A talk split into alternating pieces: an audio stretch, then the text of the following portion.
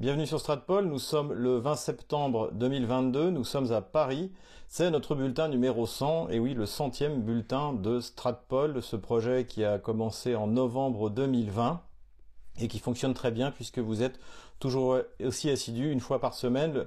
Cette vidéo sera un peu plus tard parce que bien pour venir à Paris c'est toute une, une expédition et également je voulais attendre d'avoir des précisions sur le référendum qui va être euh, organisé dans euh, les quatre euh, zones quasi totalement libérées de l'Ukraine donc par, par la Russie. Je tiens à dédier cette vidéo à deux personnes qui m'aident beaucoup. Donc il y a le premier c'est Jacques qui m'a gracieusement offert cet ordinateur que j'utilise actuellement pour faire cette vidéo et qui fonctionne beaucoup plus rapidement que mon vieil ordinateur portable qui plantait en permanence. Donc merci euh, Jacques pour l'aide que tu m'as apportée. Je tiens aussi à remercier Étienne. Étienne est celui qui me fait les petites vignettes euh, rigolotes, qui contribue aussi au, succès de cette vidéo. Euh, donc merci pour le, mal qui se donne chaque semaine.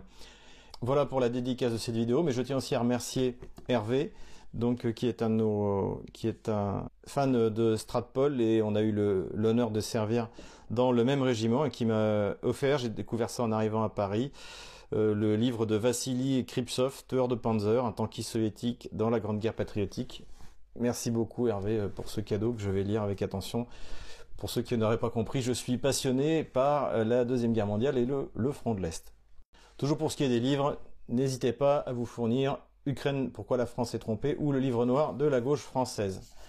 Avant de démarrer dans les sujets concrets, je voudrais remercier le Canard enchaîné et Libération qui m'ont insulté et je leur remercie pour cette publicité pour moi, ces genres d'insultes glissent absolument euh, comme euh, de l'eau de pluie, donc ça ne fait absolument rien. Mais en revanche, bah, écoutez, merci beaucoup. Ça veut dire que je commence vraiment à déranger le régime gauchiste français. Il hein. faut voir comme le canard enchaîné, c'est ce qui avait été utilisé par le régime socialiste pour euh, empêcher François Fillon d'être légitimement élu président en 2017. Donc c'est plutôt fateur. Libération, bon bah c'est l'archétype du journal gauchiste. Et, et alors je compte, je lance un message aux deux euh, euh, fanzines de la, de la gauche bourgeoise française, Le Figaro et Le Monde, n'hésitez pas à m'insulter, n'hésitez pas à m'attaquer. J'ai besoin de cette publicité puisque, eh bien, euh, pour l'instant, mon, invitation sur BFM TV LCI euh, n'a toujours pas reçu de réponse, ma demande d'invitation, je veux dire. Donc voilà, merci encore pour cette publicité. Euh, Idiot utile, c'est très original, on me l'avait jamais fait. En revanche, ce que, j'ai trouvé assez drôle le sous-titre hein, dans le Canard enchaîné, c'est de Saint-Cyr à Saint-Vladimir. Donc là, bien, bien. Pour ça, c'est bien. Le titre c'est idiot, mais le reste, le reste est pas mal. Merci encore. Quelques nouvelles économiques. Eh bien, comme nous l'avions analysé à l'époque où nous avons commencé à travailler sur les questions énergétiques, d'après le New York Times, il n'y aura pas d'augmentation des livraisons du gaz de schiste en Europe. Encore une fois, la production de gaz est limitée et ni les Américains ni les autres fournisseurs habituels de l'Union européenne ne peuvent remplacer le gaz russe. C'est quelque chose qu'on avait analysé depuis longtemps et c'est ce qui est confirmé désormais par les producteurs de gaz de schiste américains. Après le forum de l'extrême-orient russe, donc qui a eu lieu il y a dix jours, on en avait un petit peu parlé, pas beaucoup euh, malheureusement. Vladimir Poutine s'est rendu à une autre réunion internationale extrêmement importante qui est l'organisation de Shanghai.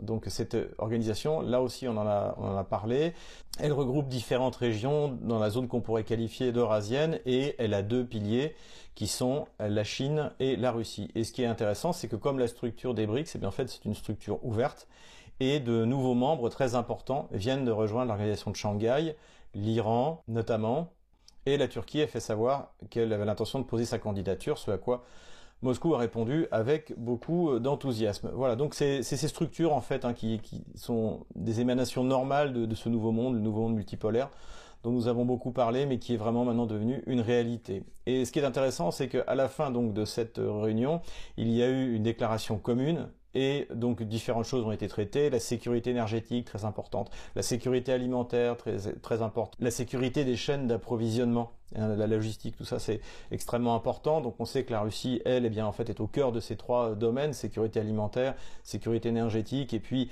euh, euh, liberté de, circulation. La, Russie, par la route maritime du Nord, par euh, l'axe qui va passer à terme par la Caspienne, son implication dans les nouvelles routes de la soie chinoise. Enfin, tous ces thèmes-là dans lesquels la Russie est vraiment en pointe. Et évidemment, cette réunion, au moment où on veut nous faire croire que la Russie est isolée, tombe parfaitement.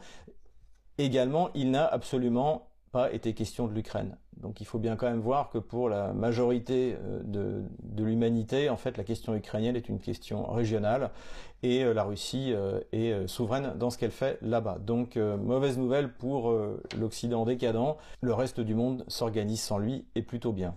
On a encore eu un numéro assez ridicule de la part de la télévision française. C'est l'interview, je crois que c'était sur BFM TV, de députés municipaux, c'est des conseillers municipaux, c'est ce qu'a très bien d'ailleurs souligné euh, Thierry Mariani dans un tweet, euh, parce qu'ils ont réclamé la démission de Poutine, comme si c'était quelque chose qui représente la, situation actuellement en Russie. Non, Vladimir Poutine est à 81% de taux de satisfaction, une large majorité, plus de 70% des Russes soutiennent l'opération spéciale en Ukraine. Et l'opposition à Vladimir Poutine, elle n'est pas dans le sens de, renoncer à l'opération, mais dans le sens d'aller plus loin, plus fort, de mettre en place la mobilisation, de l'économie de guerre, etc.. Encore une fois, que ce soit le Parti communiste ou les nationalistes du, LDPR, le, parti de feu Jirinovski, eux, ils veulent y aller encore plus fort. Ils veulent euh, raser toutes les structures, euh, toutes les infrastructures civiles ukrainiennes, alors que pour l'instant, Vladimir Poutine, il va plutôt euh, euh, mollement, euh, plus qu'avant, mais, mollement. Contrairement à ce qu'on avait dit dans notre dernier bulletin, c'est malgré tout, il cible les régions là où il y a des déplacements militaires. voilà. Donc, donc voilà, l'opposition à Poutine en ce qui concerne l'opération spéciale, elle est pour aller plus loin et plus fort. Alors la mobilisation, tout de suite, on peut en parler également, il n'y en aura pas, ça c'est clair. Peskov, le, porte-parole du Kremlin, l'a dit. De toute manière, il n'y a pas besoin un chef de guerre euh, euh, de la République populaire de Donetsk que j'aime bien, que je cite souvent, euh, Rodokowski, pas Rodorkovski, l'oligarque Rodokowski, le chef de guerre, a dit qu'il ne voulait pas copier le modèle ukrainien, c'est-à-dire d'envoyer des soldats pas formés qui viennent juste d'être mobilisés pour, pour, boucher les trous sur le front.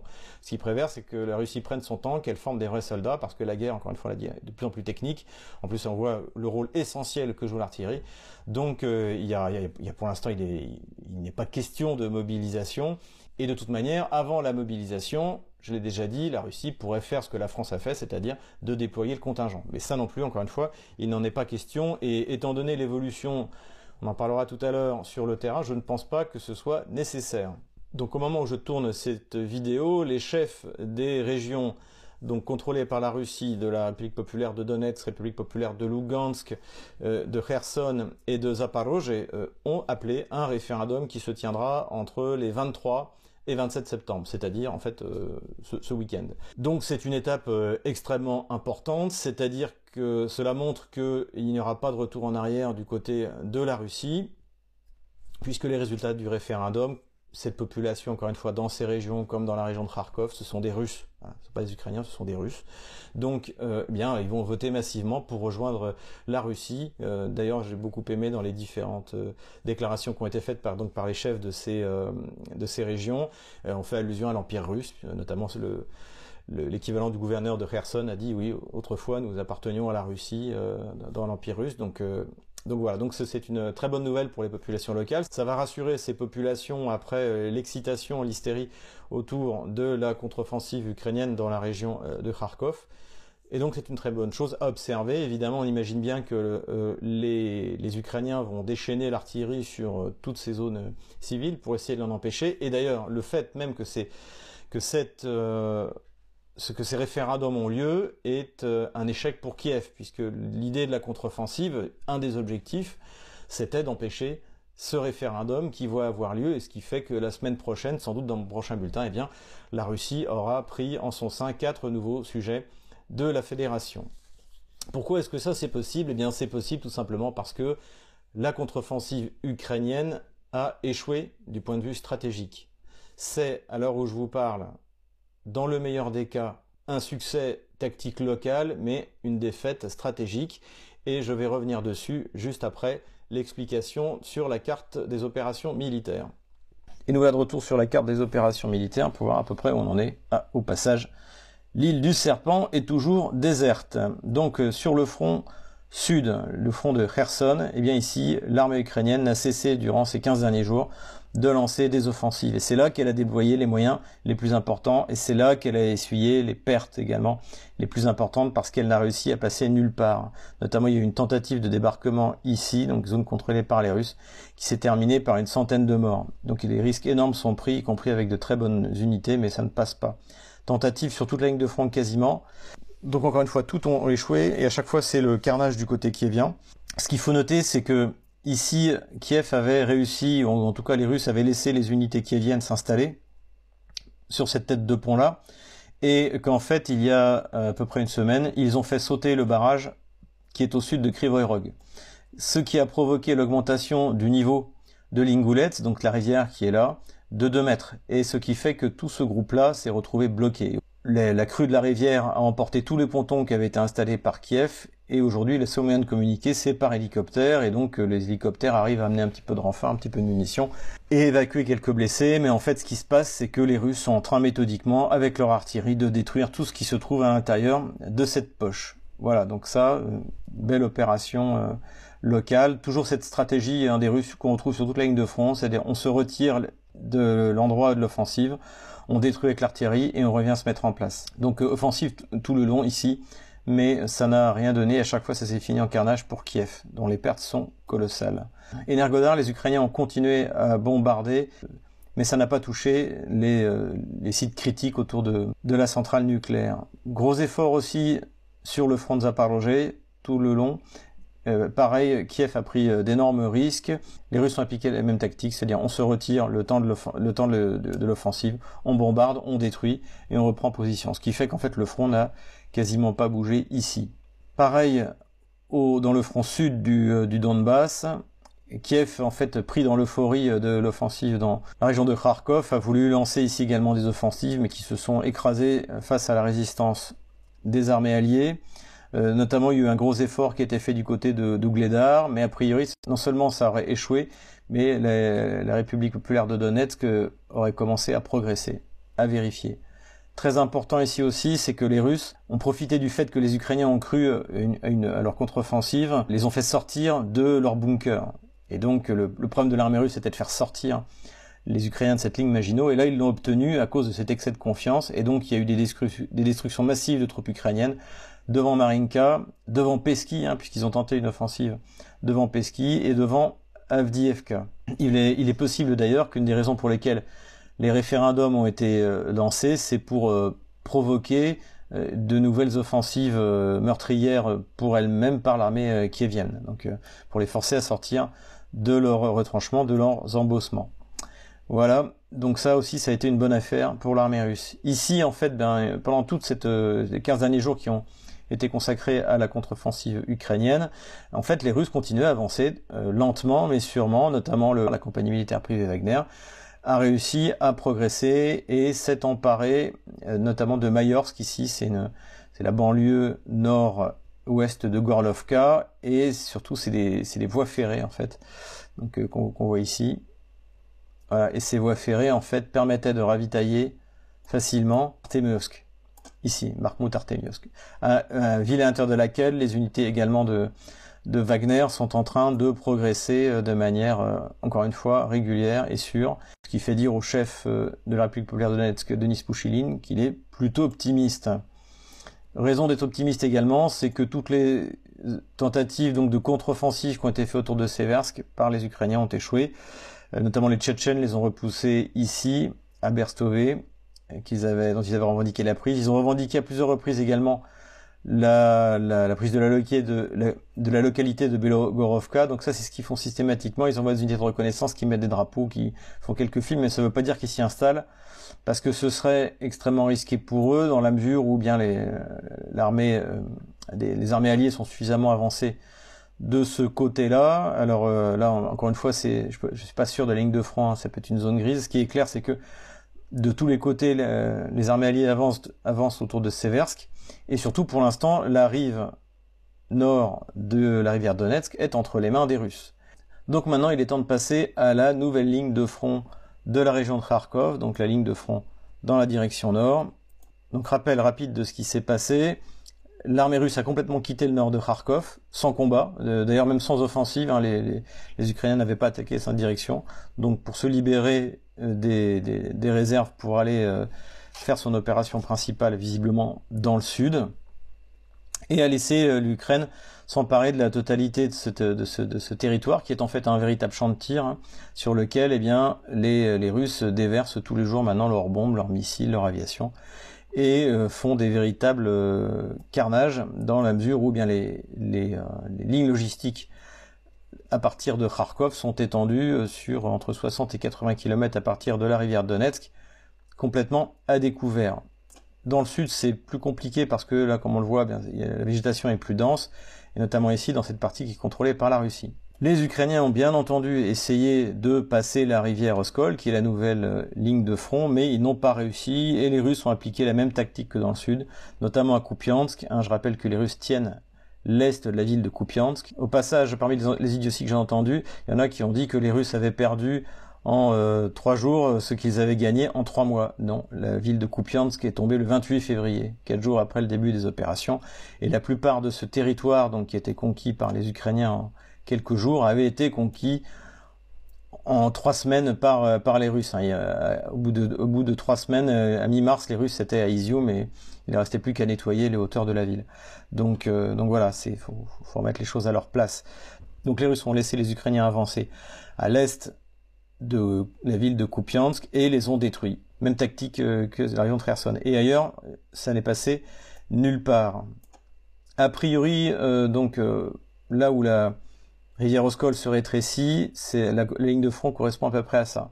Ça, c'est une zone grise, c'est une zone qui est en permanence bombardée, donc qui est visiblement tenue par personne. Et de toute manière, là, on le voit là, les Russes ont fait une, ligne de front, c'est la rivière Oskol qui rejoint la rivière Donetsk. Et pour l'instant, l'armée ukrainienne n'a pu, malgré les sacrifices énormes qui, étaient, qui ont été faits, hein, des, assauts frontaux, euh, même les Russes se, demandent à quoi ça rime eh bien, euh, l'armée ukrainienne n'a pas réussi à percer et le Bastogne russe, Liman, Krasny Liman, tient toujours et visiblement, d'après les commentaires qu'on a eus, notamment de ce chef de guerre, Rodorkovski, il a peu de chances que les, euh, que les Ukrainiens puissent l'emporter à cet endroit. Voilà donc où on en est. La situation est stabilisée pour l'instant sur le front. On va voir ce que les Ukrainiens vont être capables de faire.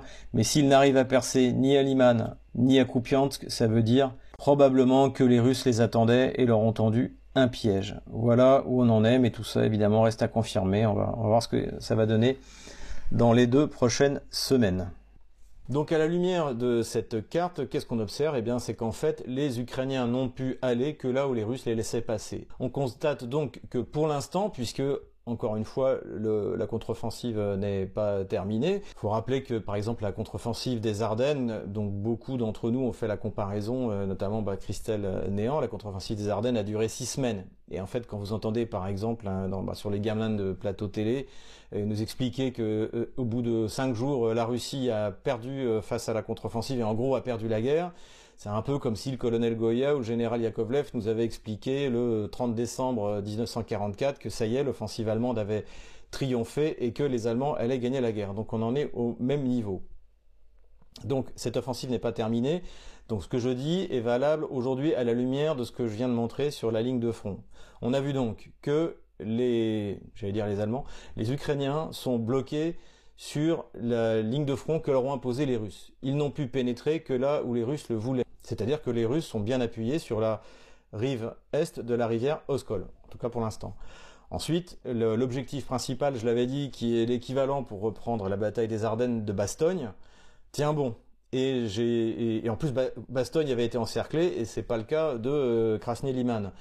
J'ai pu en discuter avec euh, mon ami le reporter de guerre Laurent Braillard, qui est allé euh, visiter les installations justement de, défense de la Krasny Liman euh, les 28 et 29 août dernier, et il m'a dit c'est imprenable.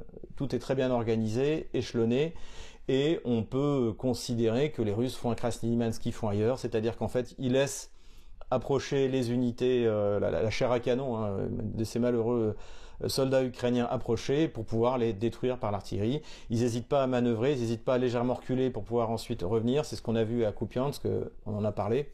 Donc le bilan au bout de 15 jours de cette contre-offensive, c'est que Kiev s'est emparé d'un territoire assez vaste, il faut bien le dire, plat, donc il y a, comme je l'ai déjà souvent dit, nulle part euh, où s'accrocher, ou depuis d'ailleurs qu'ils y ont pénétré, les Russes les tirent comme des lapins, avec l'artillerie, avec l'aviation. Qui les ont obligés à étirer leur ligne logistique, donc en plus à les rendre vulnérables aux attaques russes, et à y envoyer leurs maigres réserves. Toutes les autres attaques sur tout le front ont échoué, et à certains endroits, on l'a vu, l'armée ukrainienne est dans une situation catastrophique. D'ailleurs, chez certains experts ou militaires occidentaux, on commence déjà à dessouler, à déchanter, euh, dirons-nous. Euh, c'est le premier à avoir émis des réserves et à dire qu'il fallait se calmer euh, sur cette euphorie vis-à-vis de la contre-offensive qui est Vienne. Ça a été le général Zorn, qui est l'inspecteur de la Bundeswehr, de l'armée allemande. Donc c'est quand même quelqu'un de haut placé qui, lui, n'est pas à la retraite et qui est en fonction. Mais on a eu également Stoltenberg, secrétaire général de l'OTAN, qui a dit que la guerre ne s'allait pas s'arrêter tout de suite et qu'elle était partie pour durer. Plus récemment, sur CNN, on a eu l'ancien chef de la CIA, le général Patreus, qui a dit effectivement que l'Ukraine avait dépensé toutes ses réserves et qu'elle ne serait pas en mesure de reprendre une, une contre-offensive. Et puis surtout, la véritable douche froide, c'est Vladimir Poutine qui l'a donnée en prenant la parole dans le cadre d'une conférence de presse à Samarkand en Ouzbékistan au moment de la réunion de, l'organisation de coopération de Shanghai. On lui a demandé ce qu'il pensait de la situation en Ukraine. Il a répondu euh, l'Ukraine vient d'annoncer qu'ils avaient commencé une contre-offensive. Voyons comment ça va finir, en souriant. Donc là, ça veut dire évidemment, et on le voit avec le référendum, que les Russes n'ont pas du tout été surpris et que même il y a de fortes chances qu'ils aient provoqué l'armée ukrainienne pour qu'elle rentre dans cette zone encore une fois autour de Izium et de, et de Kupiansk à l'est de la rivière Oskol pour attirer les réserves et les détruire. Obtenir ce qu'ils ne pouvaient pas obtenir jusque-là, notamment dans le Donbass où les Ukrainiens étaient euh, recroquevillés sur leur, leur, défense parfaitement bien organisée, hein, qui avait 8 ans pour construire des, des blocos, des souterrains, des bunkers. Et là, en fait, ils ont réussi à les faire sortir sur toute la ligne de front. Donc ça, c'était la, la, thèse que j'avais euh, émise et que j'avais proposée à mes Patreons, mes euh, Tipeee mes PayPal euh, mercredi dernier, le 14 septembre dernier, c'est que en fait, il est possible que non seulement les Russes étaient parfaitement au courant de cette contre-offensive, tout le monde était au courant, mais qu'en plus, ils ont délibérément provoqué un retrait de leurs forces pour inciter l'armée ukrainienne à venir sur cette zone et pouvoir la détruire, ce qu'ils sont en train de faire en race campagne. Donc c'est pas encore certain, on va voir. Après tout, Kiev euh, peut encore jeter des forces et peut-être finir par l'emporter à Kupiansk ou à Krasny Liman euh, ou ailleurs. Pour l'instant, je vois pas comment euh, il, pourrait le faire, mais ce, que je pense surtout, c'est qu'après le référendum, sans doute début octobre ou mois d'octobre, lorsque les arbres, les, le feuillage des arbres seront tombés, on aura la contre-offensive d'automne de l'armée russe. J'ai aucun renseignement particulier, mais je verrai bien quelque chose comme ça. Et l'assurance de Vladimir Poutine dans ce cadre-là, l'assurance des autres personnes au placées autour de lui, de l'état-major, laisse entendre qu'en fait tout cela est parfaitement géré par le Kremlin. Voilà donc en conclusion, pour Kiev, la contre-offensive est, à l'heure où je tourne cette vidéo, un succès tactique local et une défaite stratégique globale au minimum.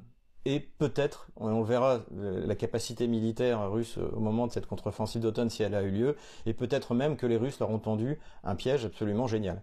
Voilà, c'est tout pour aujourd'hui. Je vous dis à la semaine prochaine pour notre bulletin numéro 101. À bientôt.